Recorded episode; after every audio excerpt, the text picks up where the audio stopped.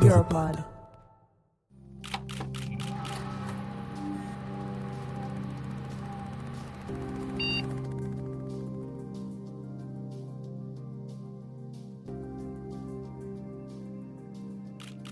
Pour moi, c'est un piège hein, aux Africains. There, there won't be peace without the development, but in order to really have a de development, we also need to improve uh, stability and, and security and peace. The EU is putting in place infrastructure to start being or become a deportation machine, focus solely on expulsion of people who are undesirable.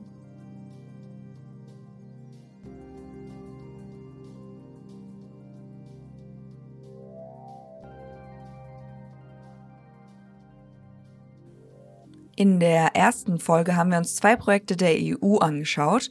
Diese unterstützt im Senegal und in Côte d'Ivoire mit über 30 Millionen Euro den Aufbau von Datenbanken mit Fingerabdrücken. Unter anderem, um Leute einfacher in diese Länder abschieben zu können. Wir wären natürlich gern nach Senegal gefahren, um dort direkt mit Leuten über Fingerabdrücke und das Geld der EU zu reden, aber das ist mit Corona gerade sehr schwer. Also man braucht eine besondere Einreisegenehmigung, um überhaupt ins Land zu kommen. Und stattdessen haben wir deshalb zum Hörer oder eher der Laptop-Kamera gegriffen und haben ein paar Gespräche geführt.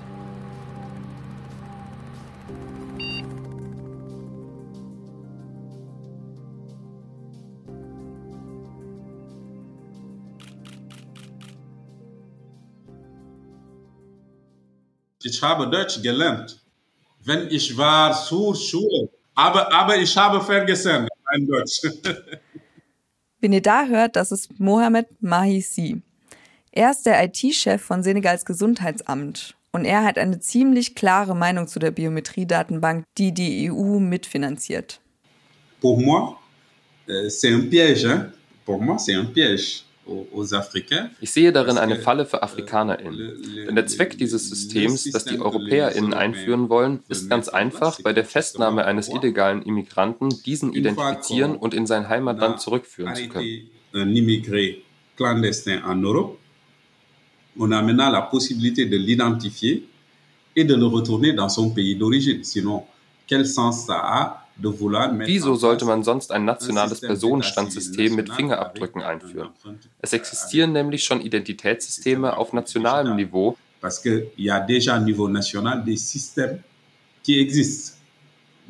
Aber der Staat verweigert anderen Ländern den Zugriff darauf.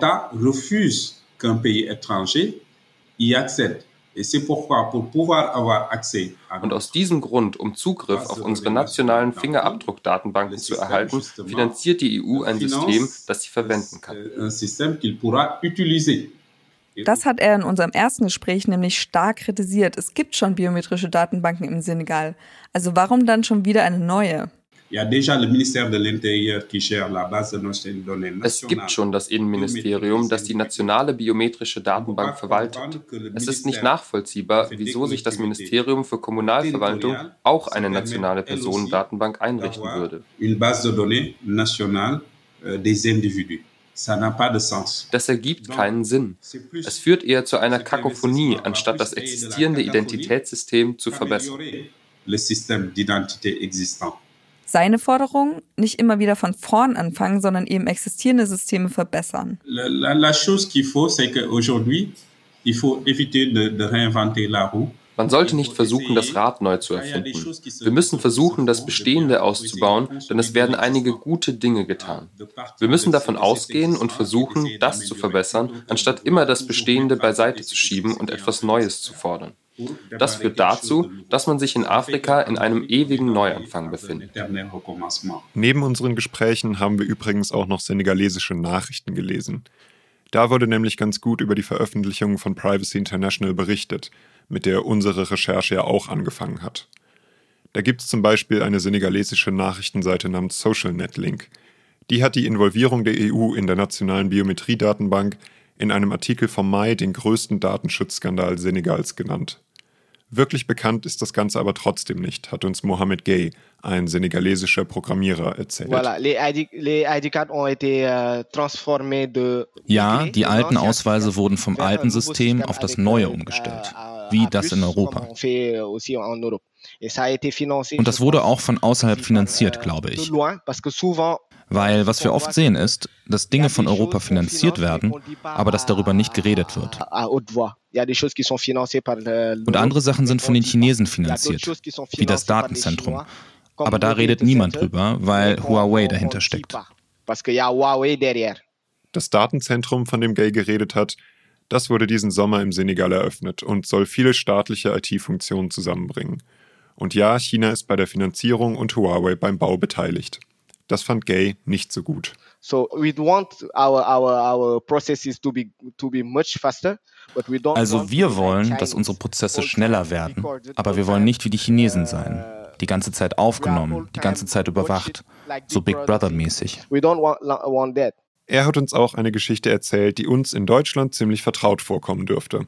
Seiner Meinung nach hat nämlich die senegalesische IT-Community wesentlich mehr Ahnung von IT-Angelegenheiten als der senegalesische Staat.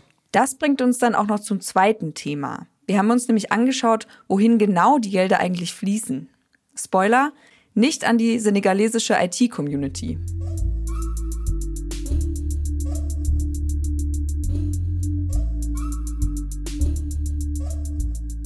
Der EUTF gibt für die Förderung der senegalesischen Biometriedatenbank 28 Millionen Euro aus.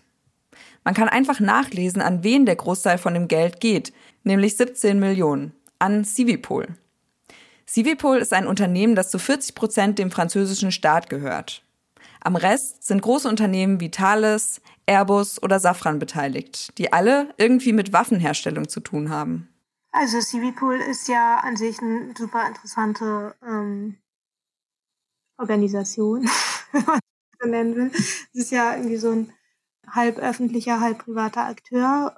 Das war Leonie Jegen. Sie hat 2018 und 2019 mehr als 150 Interviews mit Senegalesinnen geführt, die in Politik und Zivilgesellschaft mit Migration zu tun haben. Also da sieht man ganz klar diese Verstrickung von ähm, wirtschaftlichen Interessen und, ähm, und politischen Interessen auf europäischer Seite. Und auf jeden Fall ist es da ein ganz, ganz, ganz klarer Bumerang-Effekt, dass hier auch nicht nur dieses politische Interesse im Vordergrund steht, Migration quasi aus afrikanischen Ländern ähm, zu stoppen, sondern auch ganz klar ein wirtschaftliches Interesse im Vordergrund steht, dass das französische Firmen machen sollen und dass hier auch ein ganz neuer, wichtiger Markt entstanden ist ähm, für diese Sicherheits- und Waffenfirmen. Boomerang-Effekt heißt hier, Staaten geben Geld für Entwicklungshilfe an Unternehmen aus dem eigenen Land, die dann irgendwo auf der Welt Projekte durchführen.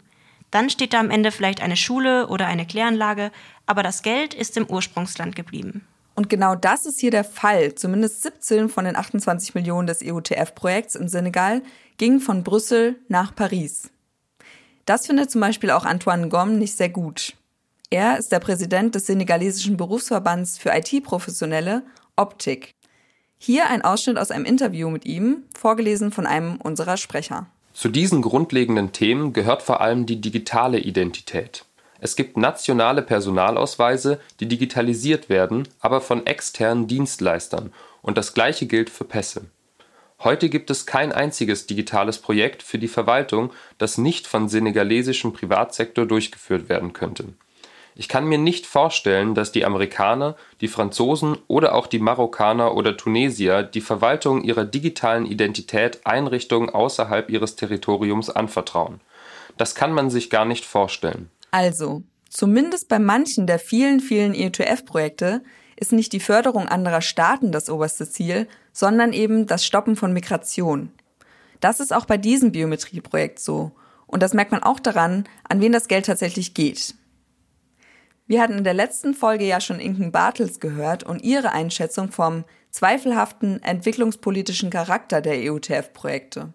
Ist die Frage, was Entwicklungshilfe ist. Ne? Macht eine riesige neue Diskussion auf. Aber vorhin habe ich es versucht zusammenzufassen mit so ich würde erwarten, die oberste Maxime ist, den Bedürftigsten zu helfen, Armut zu bekämpfen, dass das irgendwie nachhaltig ist, dass in der Umsetzung solcher Projekte die Menschen vor Ort Mitsprache haben. Also wenn man die Kriterien anlegt, dann werden die Gelder durch den EUTF nicht in diesem Sinne ausgegeben. Falls es dem EUTF an Ideen mangelt, in was für Projekte sie ihr Geld sonst stecken könnten, da hat Mohamed Mahissi, der IT-Chef des senegalesischen Gesundheitsamts, noch eine für Sie.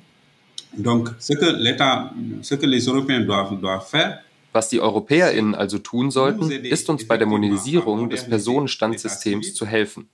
Die Registrierung von Kindern bei der Geburt zu vereinfachen, damit es keinen Datenverlust mehr gibt, der dazu führt, dass Kinder im Senegal bei der Geburt nicht registriert werden.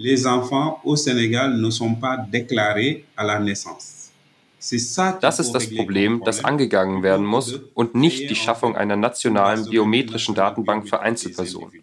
Stattdessen müssen wir dafür sorgen, dass Kinder bei der Geburt gemeldet werden, denn wir haben heute mit Hilfe von Computern die technischen Möglichkeiten, alle Geburten im Senegal zu erfassen und zu registrieren.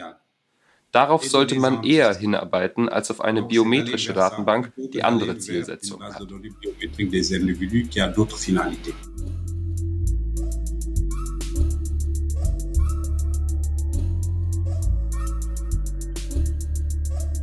Das war die zweite Folge von Biometrie Made in Europe. Nächstes Mal machen wir einen kleinen Ausflug in die Vergangenheit. Woher kommt denn dieses europäische Interesse an afrikanischen Fingerabdrücken? Und wie sind wir dahin gekommen, wo wir jetzt gerade sind? Also ich kann schon mal ankündigen, dass wir einem unerwarteten Bekannten begegnen werden. Biometrie Made in Europe wird produziert von Sphera. Redaktion, das war Maximilian Henning, Alexandra Ketterer und ich, Marie Zinkang. Übersetzt haben Datier Amon Desiree Oraga und Clara Bitschkowski. Gelesen haben Nazanin Bakshi, Johannes Ioannou, Maximilian Schneider und Lea Westermann.